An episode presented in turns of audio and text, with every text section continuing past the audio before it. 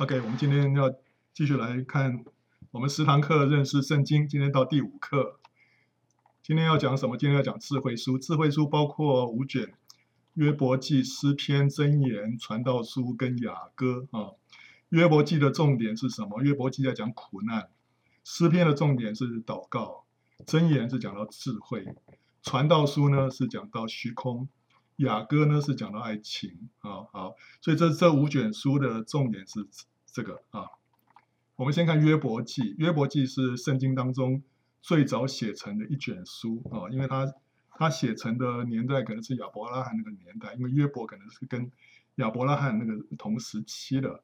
那连创世纪这些是后来摩西写，所以那个创世纪那些写成的时间还比约伯记要晚啊。约伯记的主旨是什么？第一个是艺人为什么要受苦？第二个呢，神是怎样的一位神？啊，好，那这卷书里面的内容啊，我们给他很简单的讲。一开始讲到就是说，神呢称赞约约伯是一个义人啊，他完全正直，敬畏神，远离恶事啊。结果呢，撒旦就来挑战神，他说：如果你把这些祝福啊，你给他的祝福都拿走的话呢，约伯绝对不会再信你。所以后来神就允许撒旦夺走了约伯的财产。儿女，他有七个儿子，三个女儿，啊，让他们七个儿子，三个女儿都一夕之间啊，全部都死了，然后也夺走他的健康，让他身上全身长了疮，非常恶毒的疮。但是在这当中，约伯他仍然敬畏神，不以口犯罪啊。那结果他三个朋友呢，从远方就来探望他，就看到他这副悲惨的样子，就为他哀哭。那陪着他就一起坐在那边七天七夜啊，不说一句话。等到这七天七夜过了之后呢，约伯就开始诉苦了，他就求死啊，他完全没有活下去的欲望，也没有活下去的盼望，他不觉得说他他活下去会会有什么什么希望，所以他巴不得能够早一点死，所以他求神拿走他的性命。结果这时候三个朋友就轮流来开导他，来劝他，也来责备他了。啊，说呢，神一定神是公义的，不会苦待义人啊。如果是你，如果你遭遭难的话，一定是因为自己有罪，神不会让一个义人啊遭遇到这样的事情，因为神是一个善有善报、恶有恶报的神。但这个话没有办法说服约伯，约伯就一个一个反驳他们。他说他认为自己是完全是清白的，他想不出来他自己有做过什么事情是得罪神的，他。巴望神能够亲自跟他辩论啊，好，那这三个朋友当中呢，除了其中有一个比较年轻的叫做索法，OK，右边这个是约伯啦，左边这个是那个以利法，然后比勒达，然后索法，索法他只发言大概两次，其他的比较年长的以利法跟比勒达各发言三次，所以这三个朋友总共发言了八次，约伯呢也就一一的。反驳他们，所以他总总共回复了八次啊。那这个以利法他最最年长，他大概超过一百岁。那他说话呢，好像和风细雨。第二个那个比勒达呢，他是这个一派稳健呐，带着中年人的保守，跟约伯同辈。第三个说法是最年轻，他言辞好像急流湍浪啊，他讲话比较冲啊啊。那之后呢，旁边有一个旁听的年轻人叫做以利户，他也发言了。他认为苦难是神的管教，他是为了要防止人犯罪，也是对人的一个试验。但是呢，约伯却是在言语上犯了罪。他没有认为说约伯是因为犯罪所以被神管教，他没有这样讲哈。但是他认为说约伯后来的反应呢，却是犯了罪啊，因为他在言语上啊，在那边讲了一些急躁的话。可是最后呢，神就亲自在旋风当中说话了。他没有直接回答约伯的疑问，却是让他透过神的创造呢，看见神的伟大跟智慧。先是看到这个日月星辰啊，那个啊，然后还有这个风霜雪雨，接着又看到那个大自然的那些动物界里面的奇妙，最后让他看到这个河马跟鳄鱼。河马跟鳄鱼可能是恐龙啊。好，约伯彻底觉悟到自己的渺小跟无知啊。所以他就说：“我从前风闻有你，现在亲眼看见你，因此我厌恶自己在尘土和炉灰中懊悔。”虽然神没有跟约伯讲说你为什么会遭遇到这些事情，但是当神让约伯看到神自己的伟大的时候呢，约伯就就没有问题了。他认为说，我呢是谁跟神这样子来哈顶嘴，这是我是何等的这个愚昧，所以他在尘土跟炉灰当中懊悔啊。结果神呢，神就责备那三个朋友，说你们用愚昧的话让这个神的旨意暧昧不明，他们愚昧的为神代言，反而使一人伤心。神结果要这三个朋友就献祭啊，而且要约伯为他们祷告。结果呢，约伯为他们祷告之后，神就让约伯从苦境中转回，他所失去的，神都加倍的补还给他，也赐给他另外七个儿子，三个女儿，三个女儿是全地最美丽的。他说：“嗯，为什么儿女没有加倍？因为之前的十个，他们灵魂在主那边啊，所以他他们并没有消失啊。”所以呢，后来再加十个啊，这是加倍了。OK，所以在这里面我们看到这卷书让我们来探讨苦难的原因。这地上为什么会有许多的苦难？第一个是因为亚当犯罪，以至于罪就入了世界。人呢，人就因此有了罪性，人跟人之间就会有有了摩擦跟冲突，所以这就造成了人祸。那地呢，受了咒诅，环境跟万物不再为人效力啊，以至于会有天灾。所以这个是苦难来源的第一部分，因为人犯罪。第二个呢，撒旦会借着苦难来偷窃、杀害跟毁坏人，破坏人的信心。第三个呢，但是神也会利用这些苦难来造就人，他会塑造来管教人，主要是来对付我们这个己啊啊，像雅各啊，雅各就是在苦难当中被神来对付，神也借着苦难来惩戒、来警告人，这是来对付罪。像以色列人，以色列人是因为犯罪被神警告、被神管教，对不对？哈，惩戒，那时候就借着外邦来惩戒他。然后大卫呢，也是大卫犯了罪之后呢，他就将刀剑就不离不离开他的家。在末世的时候，神也会借着各样的灾难啊，来警告这个世界。那另外，神也会借着苦难来试验人，呃，来显明隐而未现的罪跟己。像约伯就是这样子。最后呢，神也借着苦难来保守一个人，预防人犯罪。像谁啊？像保罗，对不对？他身上有一根刺啊，啊，就是预防他犯罪。他并没有犯罪，但是那根刺啊，让他比较警醒啊。那这三个朋友犯了什么错误？第一个，他们错误的解读约伯的遭遇，使神的旨意呢就暧昧不明。他们一直定约伯的罪，其实约伯没有罪啊。他们虽然也是很敬畏神，但是他对神的认识比较肤浅，像是法利赛人一样，他们没有摸着神的心，以至于被神责备。在以西结书十三章二十二节，神说：“我不使一人伤心，你们却以谎言使他伤心。”所以这三个朋友呢，是蒙古大夫，他们有同情心啊，但是他们缺乏同理心。他们缺乏同理心，就是说他们漠视约伯的感受。然后他们打压约伯真实的表白，约伯把他心里面真正的感受讲出来的时候呢，如果你有同理心的时候呢，你会接受他的表白，你不会在那边就着他所表白的进一步定他的罪。然后他们是从自己的观点来批判跟否定约伯，没有站在约伯的角度来看这个事情。还有呢，他们讲了很多话，其实都是很好的话。有时候你单单取当中一句话的话呢，你会觉得哎。这话讲的很好啊，对啊，那是我第一次读约伯记的时候，觉得说哇，那个以利法讲的很多话都很好啊，对不对哦？你要把你的金银丢在溪和石头之间了哦，然后你就要以这个上主为你的至宝。我说这个不是很好吗？可是因为一句好的话说在对的场合呢，就好像金苹果落在银网子里面，金苹果就是那个话，那银网子就是那个背景，在对的背景环境之下，你讲的。话讲的对，那就金苹果落在银网子里面。可是说在不对的场合呢，就变成是炉灰的真言。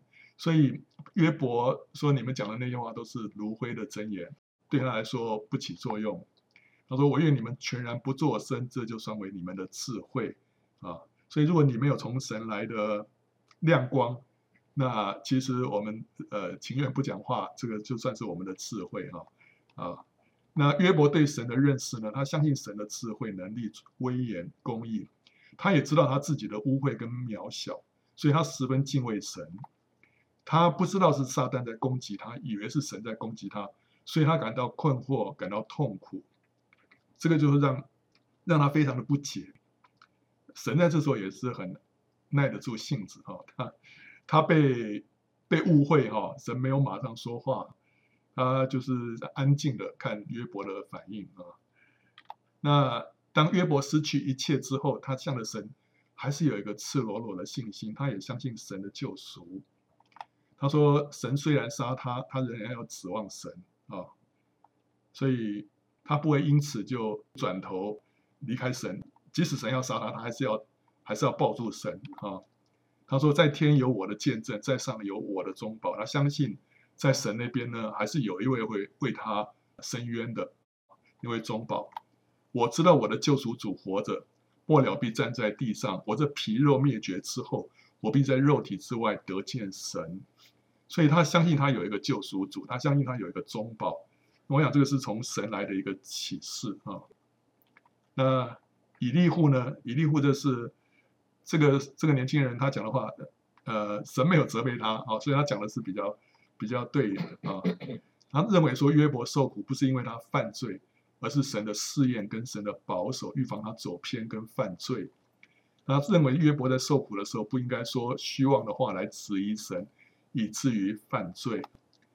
约伯他三个朋友还有以利户都相信神是公平公义的。那因为神是公平公义啊，但是呃约伯的问题就是说，那为什么神就不早日伸张公义呢？使恶人受报啊？因为他那朋友说，你看呢，神是公平公义的啊，你们就是你就是因为是行恶犯罪，所以神才会惩罚你。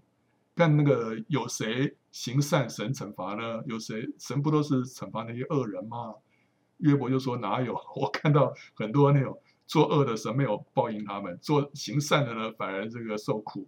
这个你们讲这个话根本不合乎现实啊。”他说：“如果神真的是这样子的话，为什么不早日伸张公义啊，让恶人受报，这样子让众人也得到一些教训，这不是更好吗？”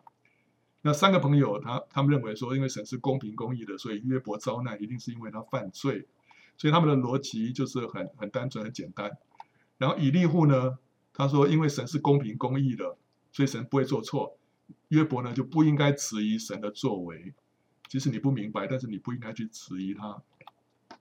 那以利户他相信神的救赎不是靠自己行善，呃，然后呢，他比较有同理心啊，好，所以这些方面呢，他比那三个朋友还呃更好一些啊。神的回答呢，神没有正面回答约伯的问题。”神让约伯从他造物的奇妙看见神的智慧和能力无限，因此约伯就不再需要神给他答案了，神自己就是答案。他知道并掌管一切，受苦是一个奥秘。约伯只需要伏在神的手下，安息在神的旨意当中。神掌管我们人生的钥匙。约伯也因此看见他自己想跟神辩论的欲望啊，人在神的面前实在是渺小污秽，因此他深深的厌恶自己啊。当人遇见神、认识神之后，人生观就会彻底的翻转，不再彷徨迷惑，对不对？我们以前还没有认识神的时候，我们有一大堆问题啊。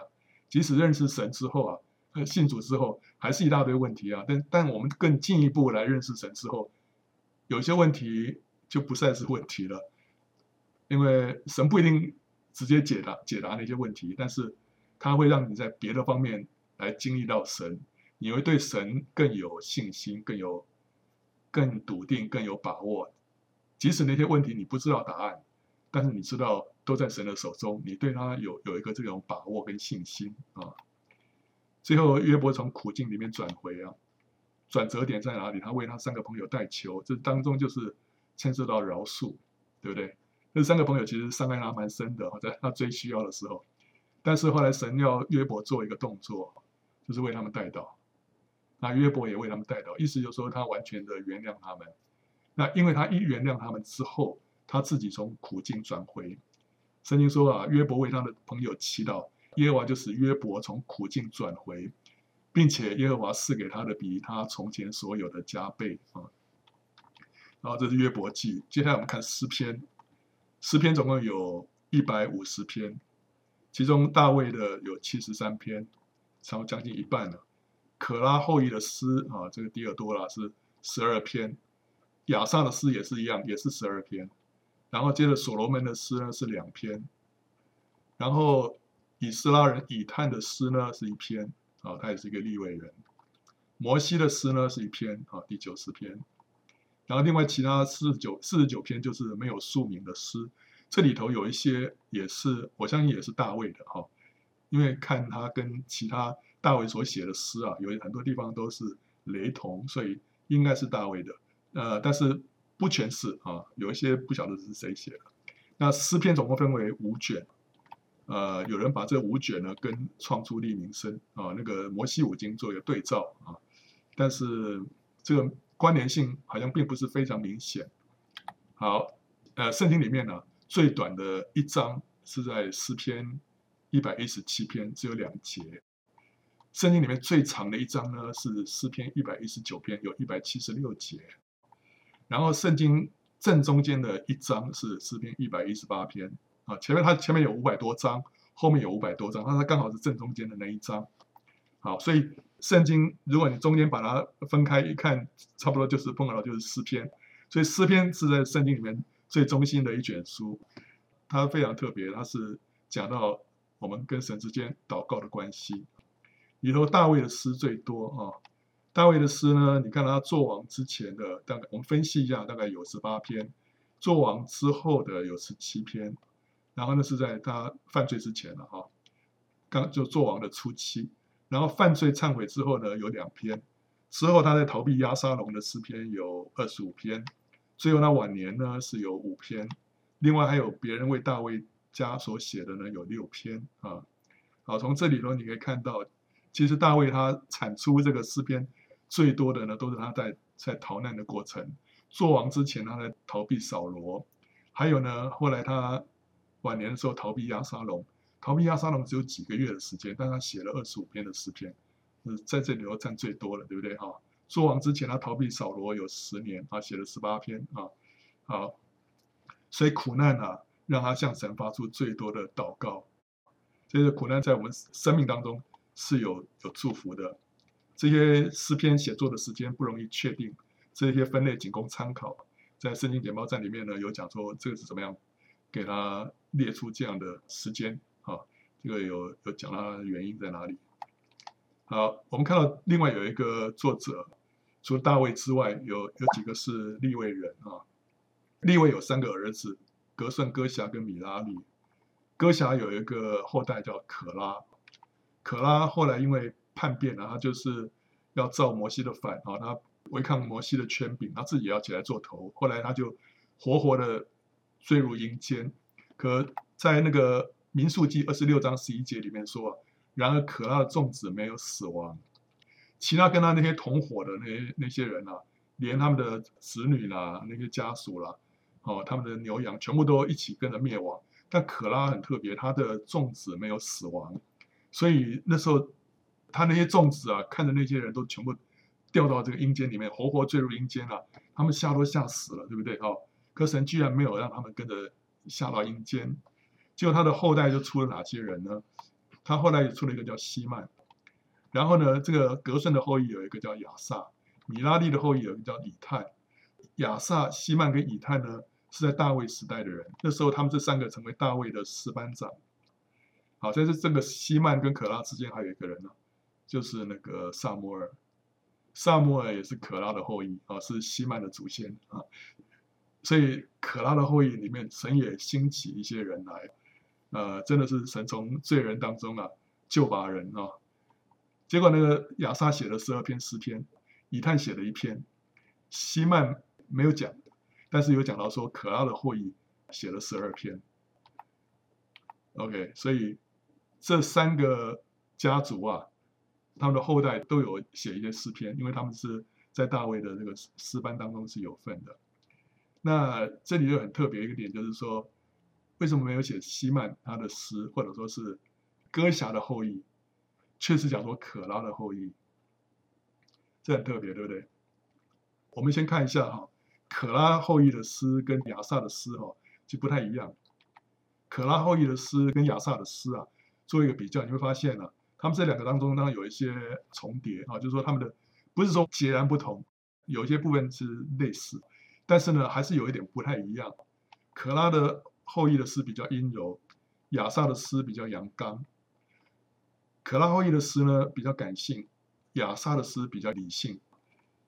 可拉后裔的诗呢比较抒情，亚萨的诗呢比较是叙述啊，呃，然后呢，可拉后裔的诗呢比较热情，亚萨的诗呢，你刚刚觉得他比较冷静，虽然他也是，他也是里面也是，你感觉上也是有热情了，对，但是跟可拉后裔的诗歌比起来哈，他感觉上比较冷静一点啊。可拉后裔的诗比较让你感受到神的恩典，亚萨呢感受到神的真理。可拉后裔的诗是让人认识到神的慈爱，亚萨呢是让人认识神的公义啊。所以你看到这两者，他们都是各写十二篇，这十二篇还有一些对应，呃，我这边就不分析了。但是你会看见，哎，这两个不太一样。那可拉呢？可拉为什么来讲说可拉的后裔？你不是讲哦，说萨摩，他其实他们说萨摩的后裔其实也是对的，因为他们的确都是萨摩的后裔。他们是哥辖的后裔也没错，但为什么明明这些伟人不讲，却要讲说是他们这些祖先当中一个最恶名昭彰的一个人？因为我们一般人我们不会这样讲，对不对？我是汪精卫的后裔，我是这个吴三桂的后裔，秦桧的，我们不会这样讲，对不对啊？但他们说我我是可拉的后裔，所以他的。可拉后裔的诗篇没有写作者名字，他没有个人的名字，他们只说我是可拉的后裔啊，然后也不是一个人，他是 sons of Korah 啊，他那个是多数的，所以他们是不止一个人，但是他们就说我们就是可拉的后裔，这个就讲到说什么？我们是一个什么罪？我们是一个蒙恩的罪人啊！I am a sinner saved by grace 啊，就是说我就是一个罪人，我叫什么名字不重要，但是我知道我的身份，我的地位。是一个罪人，我是可拉的后裔，我本来是该死的，但是呢，神容留了我的性命啊。所以圣经里面说啊，一个人呐、啊，他蒙的赦免多，他的爱也更多。所以可拉的后裔，他因为能够体会到他们赦罪之恩啊，自身啊，所以他们爱主之心呢也自身啊。所以你看到那个可拉有一首诗啊，诗篇这第几篇啊？八十四篇啊，对，万军之耶和华，你的居所何等可爱啊！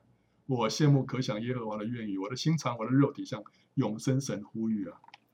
万军之耶和华，我的王，我的神啊，在你祭坛那里，麻雀为自己找着房屋，燕子为自己找着菢雏之窝，如此住在你殿中的，便为有福，他们仍要赞美你。然后呢，在你的殿宇住一日，甚至在别处住千日，宁可在我。神殿中看门，不愿住在恶人的帐篷里。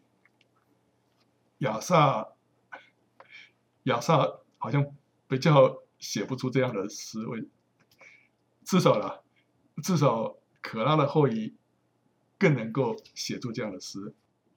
可拉的后裔特别感受到，他今天能够在神的殿里面服侍啊，是出于神极大的恩典，所以他认为说，他能够在殿里面。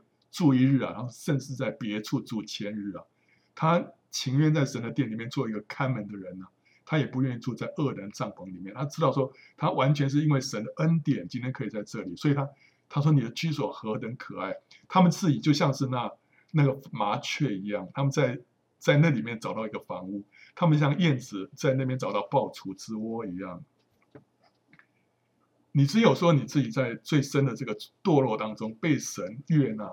而且你还可以在神殿里面服侍啊，这简直是这是让人难以理解的事情。还不是每个人可以在神的殿中服侍啊。以色列人是一个支派没办法进到神的殿里面那么近的，他们居然可以，所以他们会特别的宝贵这样的一个恩典啊。所以他写出来诗啊，你会发现里面向着神有一个很深的一个爱慕。这个是因为他们自己有这样的一个经历。所以那个在启示录里面啊，他说我又观看了。见羔羊站在锡安山，同他又有十四万四千人，都有他的名和他父的名写在额上啊。他们在宝座前，并在四活物和众长老前歌唱，仿佛是新歌。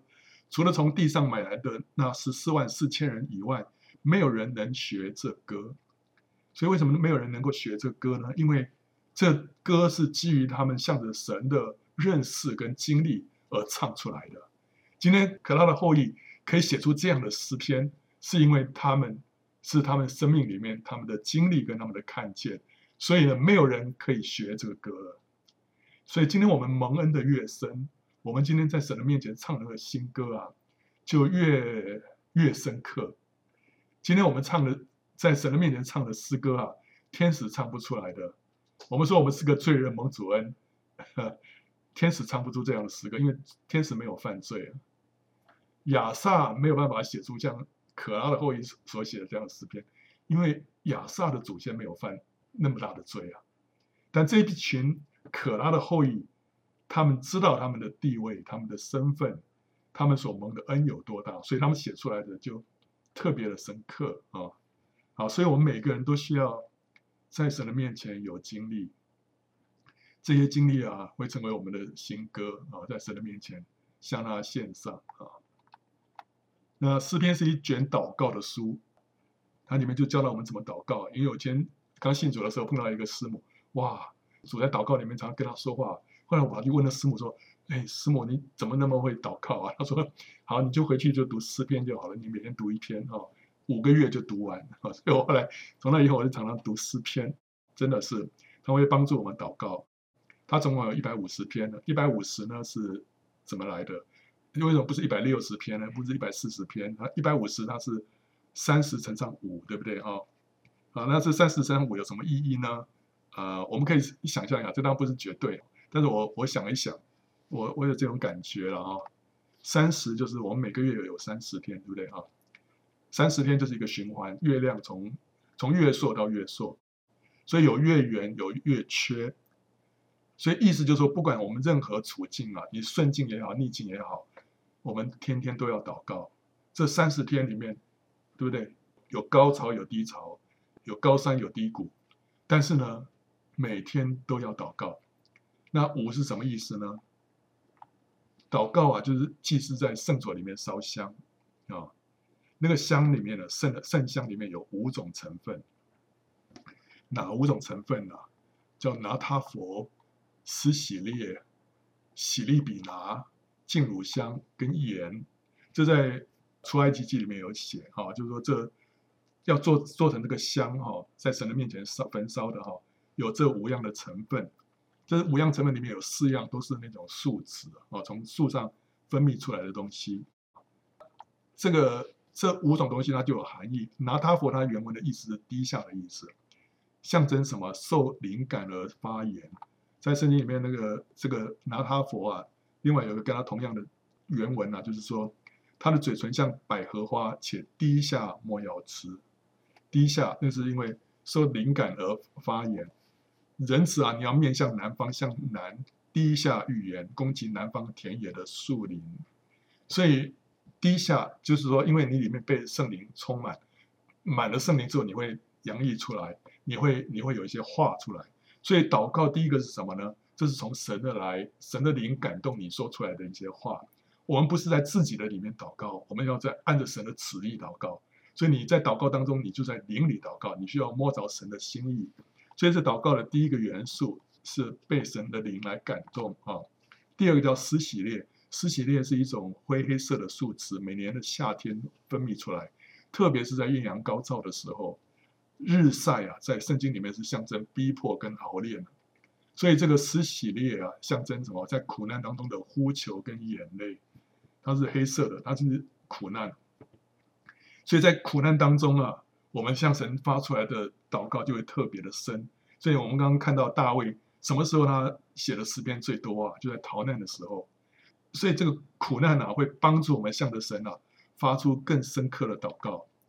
洗利比拿原文是来自脂油这个字，脂油是献祭当中最肥美的部分啊，所以焚烧洗利比拿呢就是一种献祭，是把最肥美的献给神，这个就是。献上嘴唇的祭是什么？就是感谢跟赞美。他说诗篇六十九篇啊，三十到三十一节说：“我要以诗歌赞美神的名，以感谢称他为大。”这边叫耶和华喜悦，甚是献牛，或是献有角有蹄的公牛。神在让我们献祭的时候，常常要献那个脂油的。但今天在烧香的时候呢，其中有一个成分也叫脂油，那个是什么？那个就是我们嘴唇的祭，就是感谢跟赞美。所以在我们的祷告当中啊，要有一个成分就是感谢跟赞美。在新约里面说啊，你们凡事要什么？带着感谢，将你们的祈求跟祷告献给神。就是说，我们的祷告里面一定要带着什么？感谢啊啊，感谢跟赞美。然后呢，要有乳香，就预表复活。乳香是表表示复活。那那个墨药是预表死啊，一个是死，一个是复活了。所以祷告里面你要有复活的这个元素。就是说我不是在那边苦苦哀求哦，主啊，主啊，怜悯我，怜悯我。但是你祷告到一个地步啊，你里面要看见什么？要看见主的复活跟得胜。所以你要宣告出主的复活跟得胜，不是只停在那个那个哀哀，哀怨当中。所以你一定要祷告到一个地步啊，里面有一个得胜出来啊。最后要言，言是什么？言是表代表神跟人之间的永约，那个约叫做言约啊，就讲到是永远的约。所以祷告的时候呢，是讲到提醒神说，我跟神之间是有一个约的。这个约是什么？神借着他的宝血，还有他给我们他的圣名，对不对？这就是说他把这个东西赐给我们了，所以我们跟他之间有这样的一个约。所以我们祷告要奉主的圣名来祷告，然后呢，就是靠着主的宝血进到神的面前来，对不对？这是因为我们跟他有一个新的约，对不对啊？好。我们举一篇来看，诗篇五十四篇啊、神啊，求你以你的名救我，凭你的大能为我伸冤。神啊，求你听我的祷告，留心听我口中的言语，因为外人起来攻击我，强暴人寻索我的命，他们眼中没有神。希拉，希拉就是安静一下啊、所以你看前面都在呼求啊，对不对哈？呼求到一个地步呢，安静一下哦，哎，这时候神就开启他，然后神是帮助我的，是扶持我命的。他要报应我仇敌所行的恶，求你凭你的诚实灭绝他们。我要把甘心祭献给你，耶和华，我要称赞你的名，这名本为美好。你看前面是在呼求啊、哀求啊，现在开始赞美了，对不对哈？最后他说，他从一切急难当中把我救出来，我的眼睛也看见了我的仇敌遭报。哎，没还没有啊？那问题还没有，哪有可能说你在写诗的时候，前面的还有问题，写到后面的时候问题解决了？不会吧？没那么没那么快的。这是什么？这是灵里面看见的，灵里面看见。所以你看到这首诗里面，其实就包括包含刚才五个成分啊。第一个，求你以你的名救我，凭你的大能为我伸冤啊。这里头提到说，神用他的名救我们，为什么呢？因为我是他名下的百姓啊，所以我跟他之间有个关系的。你是我的神，对不对？哈，所以这是我们跟神之间有一个约，这个约就是那个言所代表的。所以今天我是以神的儿女的身份来到神的面前，向我的阿爸天父祈求的啊、我不是一个陌生人呐、啊，所以求你以你的名救我，凭你的大能为我伸冤。然后接下来他就开始求说神啊救我啊！外邦攻击我，这就是施洗列啊，就是在苦难当中的眼泪跟哀求，对不对哈？然后接着说，哎，神是帮助我的，是扶持我命的。这时候有一个光进来了，所以他就不在那边哈。痛苦了，他知道神在帮助他，所以这叫进乳香，这叫复活。你已经从死里面复活了，你看到那个复活的那个大能进来了，对不对哈？然后接着他说：“我要称赞你的名，这名本为美好，就是喜利比拿。喜利比拿就是感谢跟赞美，对不对？所以我们在祷告里面一定要感谢跟赞美，主啊，我要称赞你啊。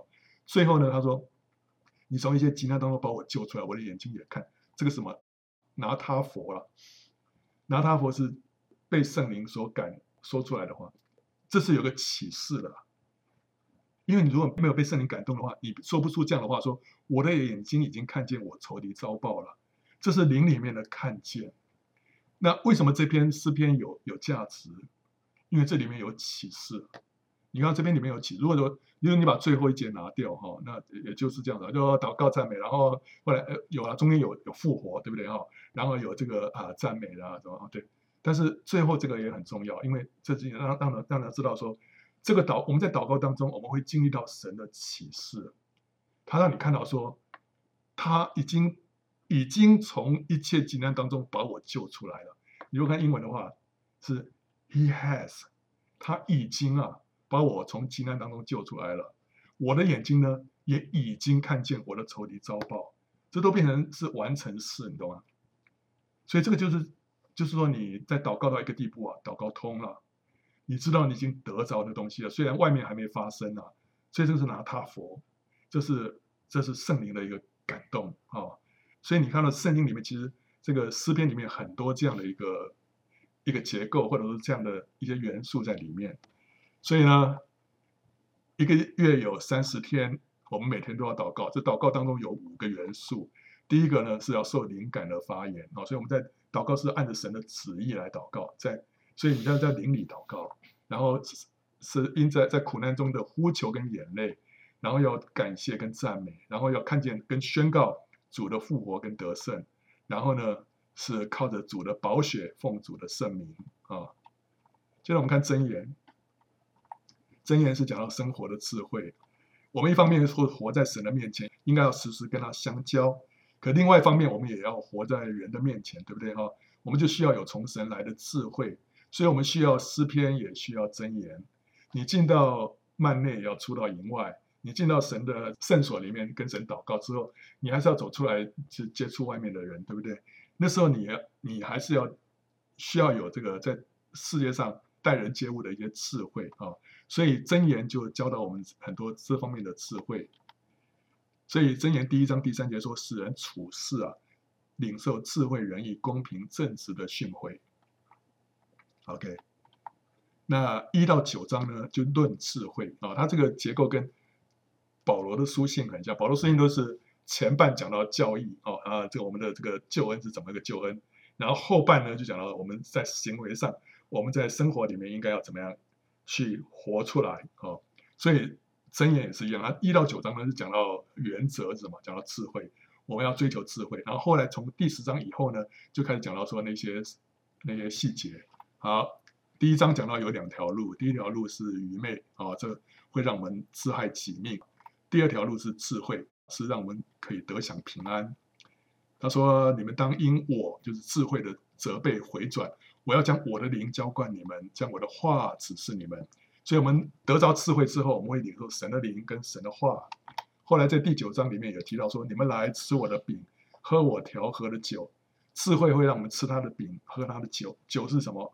酒是灵，饼呢？神的话啊，所以这个地方都都是一再讲到说，我们得着它，就会得着神的灵跟神的话啊。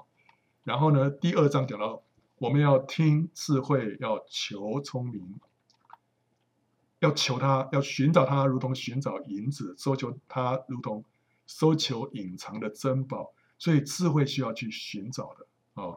第二个。耶和华世人智慧、知识和聪明，都由他口而出，所以智慧是从神的口里出来的。所以这讲到什么？讲到智慧是神口里所出来的话，这不仅是 logos，更是 rhema。我们得到神的话，就是有有 logos 有 rhema，对不对？logos 就是白纸黑字圣经上的一些话，OK，你写好的，这个叫 logos。rhema 就是说神把一句话特别对我个人说，那叫 rhema。这个东西就是叫做智慧啊，所以我们需要侧耳听，我们需要去寻找它，去搜求它，如同搜求隐藏的珍宝。为什么呢？因为神的瑞玛是隐藏的，你一定要安静，要等候，要要去亲近他，去祷告他，那个神的话才会跳出来。不然的话，你说，哎，神的话圣经都有了，我我买了一本多少钱呢？都里面都都有了，这不需要去搜寻啊，对不对？不需要去找了。都有了，但是问题是那是 logos，rhema 的话是需要去去花代价，你要需要去寻找它的，你要它是一个隐藏的珍宝，神要对你做话那是很宝贵的一件事情，对不对啊？但是我们需要让自己的心要调整，要对啊，所以我们要，所以他特别说这个智慧需要怎么样？要听，要听啊，然后需要求。第三章就讲到说要谨守诫命，要持守智慧。他说：“我儿，不要忘记我的法则，你心要谨守我的诫命，要谨守他这个诫命啊。然后他与持守他的做生命树，持定他的俱各有福。所以呢，神的法则跟诫命呢，就是神的话啊，就是包括 logos，包括瑞玛这些，不仅我们需要寻求，而且一旦得着之后，我们还需要去持守它，就是要去存记，要遵行，这样我们就能够得生命，享平安。”所以第三章里面就讲到说，我们要要去把这个神的诫命啊，把神给我们的告诉我们的话，要去谨守，不是，所以不是只是听到，还要行道。那这样子的话，我们才能够持守它。他说啊，你要专心仰赖耶和华，不可依靠自己的聪明，在你一切所行的事上都要认定他，他必指引你的路。不要自以为有智慧，要敬畏耶和华，远离恶事，这边医治你的肚脐，滋润你的白骨。在这里，你看到有人的智慧就是靠自己，依靠自己的聪明，对不对？哈啊，自以为有智慧，这是什么？呃，分别善恶树的道路，好靠自己。另外一个呢，是神的智慧，就是依靠神，在一切事上要认定他，哦，要敬畏耶和华，所以从神那边得着启示，得着指引，所以这边就讲到人生里面的两条道路，对不对啊？所以我们需要需要去找到这个智慧，然后要持守它啊。那第四章到第七章呢，比较长的篇幅里面，他有特别提到要逃避奸淫，然后呢，不要行愚昧。他对智慧说：“你是我的姐妹，称呼聪明为你的亲人。”他就保你远离淫妇，远离说谄媚话的外女。奸淫就像是酒一样，会使人丧失理智的。所以和和西阿书四章十一节说：“奸淫和酒并新酒夺去人的心。”你看到，当一个人如果说是陷入这个不正常的这种性关系里面，那个人脑袋会开始不清楚。本来这个脑袋一个人很聪明的，突然在这这当中啊。会这个神魂颠倒，夺去人的心呐、啊。大卫跟所罗门都是因为女色情欲而失败，都成为愚愚昧人。我不知道所罗门什么时候写的这个箴言。如果在他犯罪之前的话，那非常讽刺，对不对？他就在这这件事情上头，他大大跌倒。在犯罪之后呢，呃，我不太清楚，因为在圣经里面不晓得他有没有有没有悔改哈、看不太出来。但是呢，总而言之。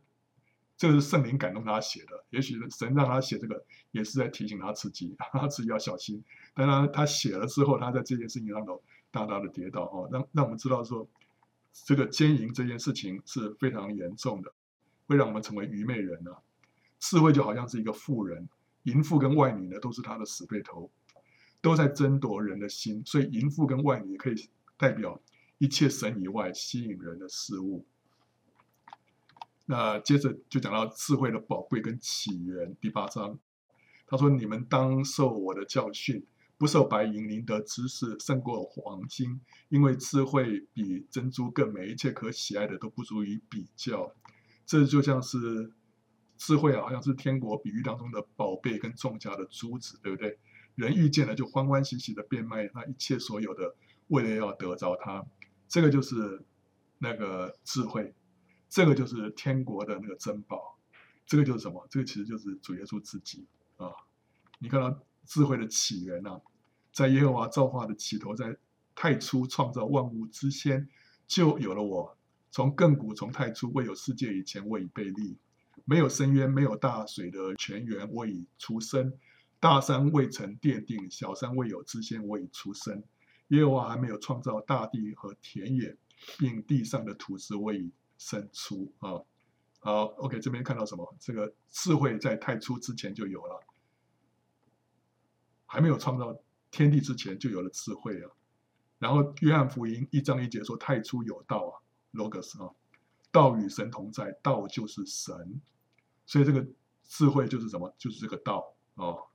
然后他说：“他立高天，我在那里；他在渊面的周围画出圆圈，上使穹苍坚硬，下使渊源稳固。”为沧海定出界限，使水不越过他的命令，立定大地的根基。那时我在他那那里为公师，日日为他所喜爱，常常在他面前踊跃，踊跃在他为人预备可住之地，也喜悦住在世人之间。所以万物是借着他造的啊，这个是约翰福音一章三节，借着就是借着道造的。凡被造的没有一样不是借着他造的。那希伯来书一章二节又说啊，就在这末世，借着他儿子晓諭我们，又早早已立他为承受万有的，也曾借着他创造诸世界。所以神借着他的儿子创造诸世界。神说要有光，就有了光。神借着什么创造世界啊？借着他的话，对不对？他的话一出来，世界就被造了。所以这个话就是那个 logos，就是那个道啊。神借着这个道啊，借着这个话创造世界，这个道后来成为肉身，成为什么？就是基督啊。所以可见智慧就是神的道，就是神的儿子。所以今天我们要追求智慧，是在追求什么？追求神的儿子。我们要得着神的儿子，我们就得着智慧，因为一切智慧都在神的儿子里面。智慧呼召人回转，要将他的灵浇灌人，将他的话指示人。这就是神的儿子基督要在呼召人归向他。神使基督成为我们的智慧、公义、圣洁、救赎，得着了他，就得着智慧了。所以唯有基督是宇宙的至宝，他是那个重价的珠子，他那是最贵重的宝贝。是值得我们撇下所有，全心全意来追求的。所以一到九章里面讲到智慧，讲到智慧的宝贵，讲到我们要怎么样的用我们全心全力来寻找它，来得着它，就是要叫我们来寻找基督，要得着基督，让它成为我们的一切。我们要认定它，它就指引我们的道路。所以这里面都是在讲基督啊。然后到最后呢，他。第九章有提到两个妇人在邀请客人，这一个妇人叫做智慧，一个妇人叫做愚昧啊、那呃，箴言可能是在圣经当中啊，中文和合本跟多数英文译本差别较大的一卷书。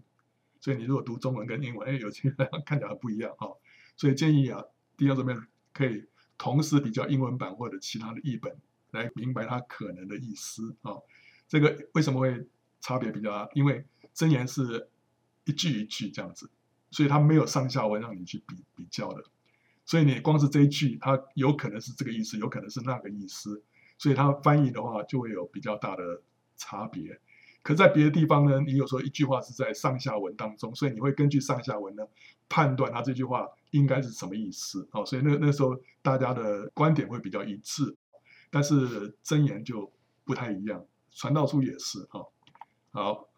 那后面的十章到三十一章呢，就是箴言的集锦，我们可以把它分类啊。你看到他讲了言语，然后呢讲到呃什么愤怒、骄傲啊、勇敢啊、殷勤、懒惰啦等等，还有这个啊财物啦、施舍等等，你可以根据他的这个类别来分。但是你看到他这里有特别留意啊，你看他对于言语方面他讲特别多啊，所以一个人能够控制自己的口舌，他就能够控制全身。后面有讲到这个恶人跟义人啊，讲到愚昧人，讲到愚妄人啊，还有愚蒙人啊、愚顽人，这几个原文都不一样。像愚顽，愚顽的原文就是拿巴哈哈。OK，所以这些啊，这些分类我们可以到圣经解报站里面去看，你就看到里面大概有哪些，我们这边就不细讲啊。接着我们看传道书，传道书是一个相信有神，可是与神没有深交的人。根据一般的启示来探索人生的意义，所能够得到的最佳结论。什么叫一般启示？神的启示有两种，神借着两种方式向人启示他的自己。第一个叫一般启示，就是借着自然界、借着历史、借着人的良心。一般启示像所有的人，像世界上所有人，不管信主不信主的人，他们都会得到这种一般启示。借着大自然，你会看，你会知道说，这背后有一位神，而且这位神是非常伟大的。是很有智慧、很有能力的。然后呢，甚至你从那些呃小动物啦，你看到神是一个可爱的、慈爱的一个神啊、哦。你可以从历史上来认识说，哎，这背后有一个神是赏善罚恶的。你看到说有一些行恶的，到最后他会受到报应。所以从这里头你看到，哎，冥冥当中有一个力量哦，在那边掌管这个宇宙。还有呢，从人的良心，你也会感到说，哎，就是。你会感觉到会有一位神，我们在在良心里面会有这样的一种感觉，而且从人的良心里面也会有倾倾向于说什么是善的，什么是恶的，对不对啊？从这些里头里头，我们可以知道说，嗯，这个可以认识神啊。但是问题是，这只是一般启示，还不能借着这些让我们知道神的救赎。你从这里头，你也看不到说神要让我们得永生啊，神在我们身上有一个荣耀计划，看不出来的。这些是要借着特殊启示，就是圣经还有基督，神借着圣经说话，他借着基督在我们里面的也在继续说话。但是传道书是你这边看不到特殊启示，你这边只看到一个相信有神的人呢，他是根据一般的启示来探索人生的意义。所以传道书很多人喜欢读，为什么？因为跟一般就是还没有信主的人，很多观点是一致的。他的结论是什么？人生是虚空的虚空，vanity of vanity。这是在希伯来文里面，这叫最高级，是叫做最最虚空的。他们没有“最”这个字，然后所以他们用虚空的虚空，就表示说这是最虚空。人生是一个非常最最虚空的一件事情啊！为什么会得到这个结论？这是一个没有神的人生。如果你里面有神，你不会得到这样的一个结论，说人生是虚空的虚空。你会知道说人生充满了意义，充满了神要加给我们的荣耀。你知道说人生是有一个很很荣耀的意义的，但是他会讲出这样的一个结论，表示说在他的心中没有神在开启他，他所看到的都是一般世人所看见的一切哦。所以他说，传道者说虚空的虚空，虚空的虚空，凡事都是虚空，人一切的劳碌就是他在。日光之下的劳碌有什么益处呢？这虚空这个字，翻成英文叫做 vanity，或者是 meaningless，它是好像蒸汽，它是短暂的，是空泛的，它是不可靠的，是脆弱的，它是徒劳无益、没有意义的，它是虚假的。所以这个是虚空的意思啊。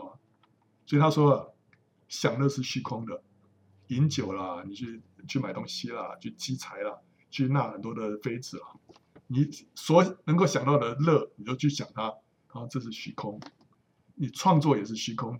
所罗门建房子啦、修园啦、挖池种树啦，表现他的才华，要来实现他自己。然后到最后，他发现这个没什么意义，虚空啊。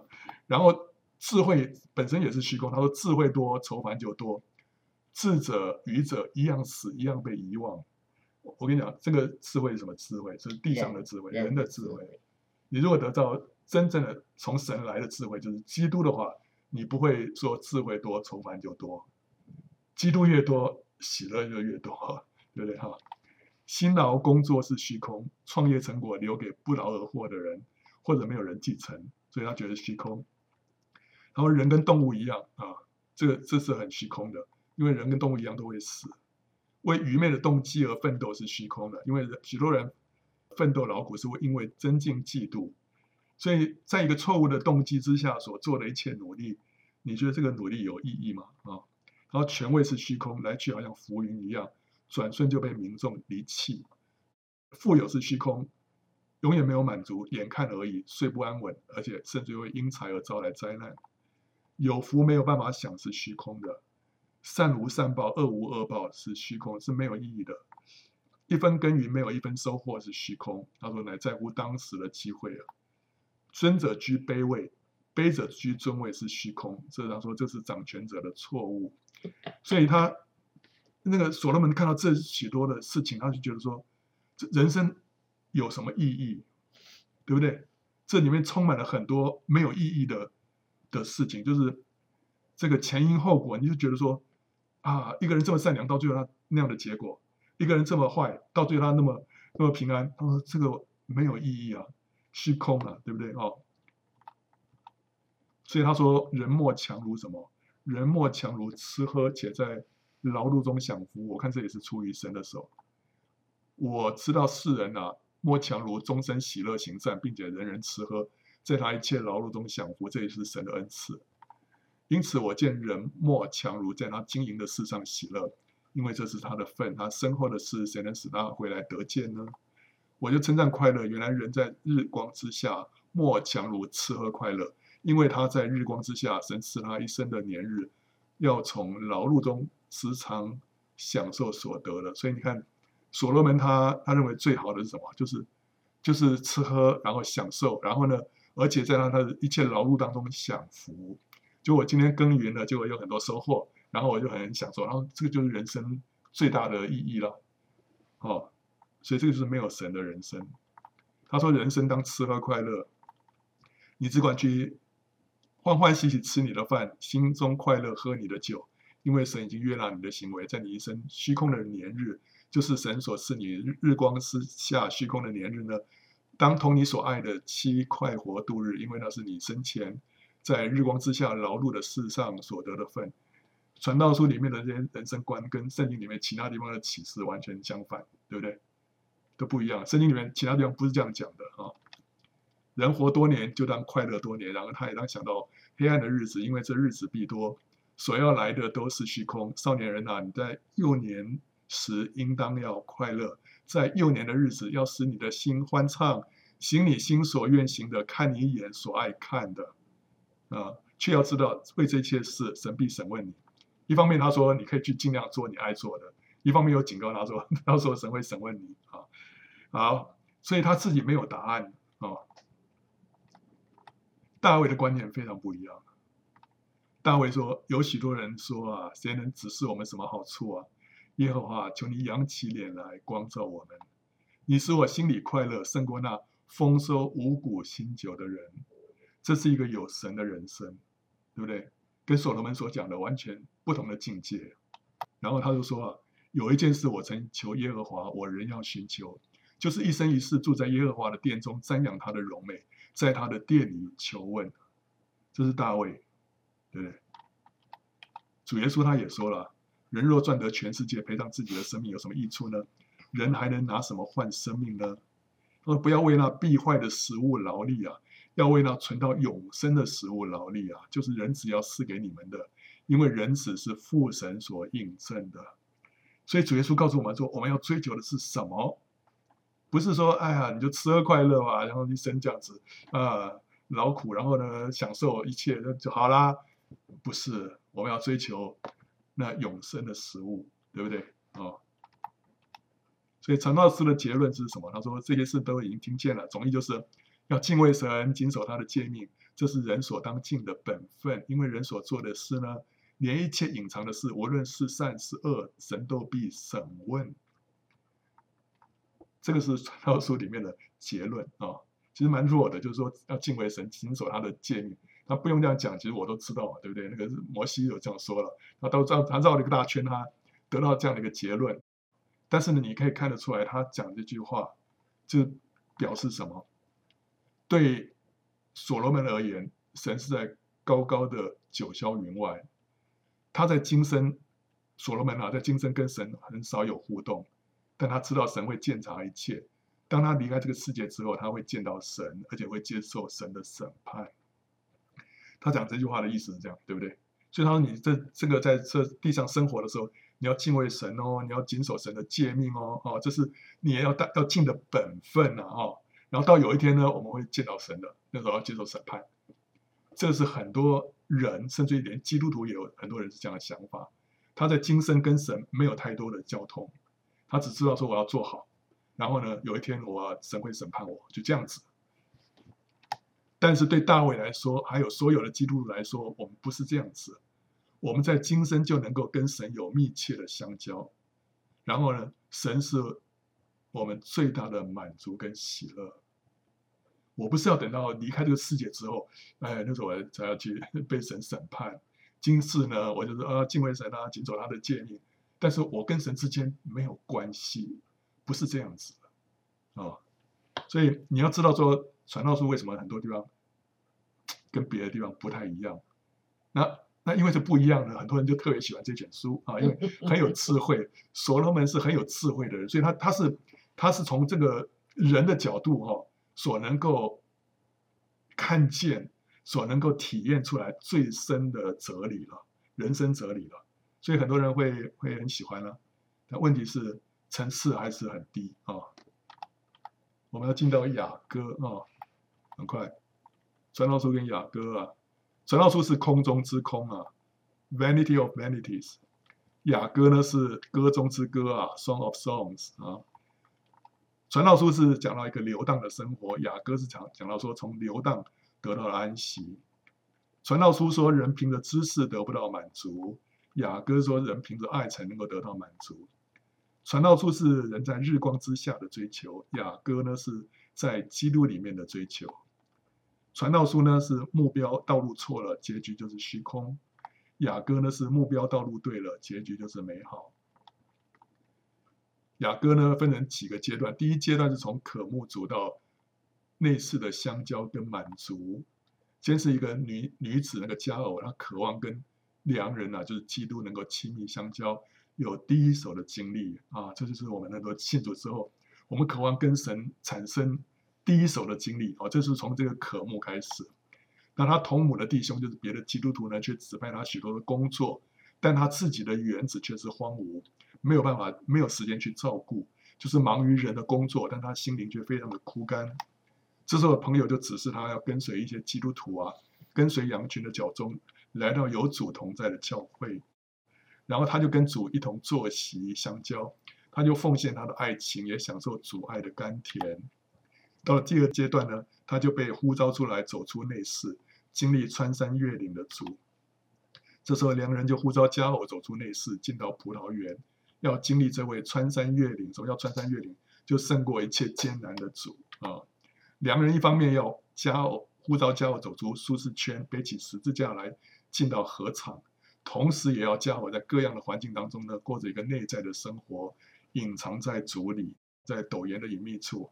他说：“你的声音柔和，你的面貌秀美。”但佳偶还是陶醉在两人世界的爱情当中，他着重自己的需要跟感受，超过满足主的需求。佳偶因为没有跟随良人下到卑微的低谷当中，以至于灵性就陷入低潮，失去了主的同在。可是经过一阵阵的摸索跟努力之后，佳偶终于重新得回主的同在。到这个地方呢，暂时告一个段落。接着他让我们看见教会的意象，还有。让这个佳偶降卑成为关锁的原子，主呢不仅吸引我们要跟他有有一个个别的关系，他也让我们看见荣耀教会的意象。这个意象显示出荣耀教会的成员是一群代祷者、得胜者、守望者，他们是神的杰作，是主所宝爱的荣冠华冕。然后接着我们就看到良人对佳偶的眼睛、头发、牙齿、嘴唇、太阳穴、颈项，还有双乳。发出赞美，这每一方面都是象征属灵的特质跟长进。接着，良人就呼召佳偶从他的自信，从他闪耀，还有呃，却充满试探跟陷阱的高处呢隐退。当一个人身上有很多恩赐啊，服侍得很成功的时候呢，这时候会有很多试探。这时候他就呼召他从高处隐退，降卑隐藏，成为一个关锁的园子，单单来满足主。然后到第四个阶段呢，他就经历更深的十字架跟信心的黑夜。主呼召加尔进入一个更深的十字架经历，让他经历到主从克西马尼到各各他的经历。这时候他不仅要撇下世界，也要撇下属灵的名声跟尊荣，甘愿为主忍受羞辱跟误解。答应这个呼召呢，可能会给自己惹来一身心，坏了自己原本的好形象。更艰难的是，这时候主仿佛隐藏起来了。佳偶必须在黑暗当中凭着信心往前，这是他信心的黑夜啊！可他仍然忠心的向着人介绍主，诉说主的可爱。最后他发现主并没有离开他，仍然在他的里面，借着他的口向人说话。第五个阶段呢，他成为军队，彰显教会的荣美。当佳偶再度出现的时候，他显现出来的荣美呢，已经扩大成为群体的荣美。威武如同军队，美丽如同一座城，这就是教会的荣耀。群体彰显基督。本来佳偶啊，那个良人形容他是像动植物哈，像骏马，像鸽子，像百合花。接着呢，他灵性成长之后呢，他就像园子，他像关锁的园，禁闭的井，像封闭的泉源。再进一步，他现在成为什么？一座城市，它美丽如德撒，秀美如同耶路撒冷。然后威武如同展开旌旗的军队，所以他现在已经从个人成为一个荣耀的教会。那进一步呢，到第六个阶段就进一步扩大教会的荣美，他的声量从城市继续扩大到迦南全地。他说这时候他的眼目如像是西斯本、巴特拉并门旁的水池，这是在东边啊，鼻子仿佛朝大马色的黎巴嫩塔，这在北边。然后头好像甲米山在西边，所以它的声量又扩大了，不是指一个城市，到了整个迦南美地了啊。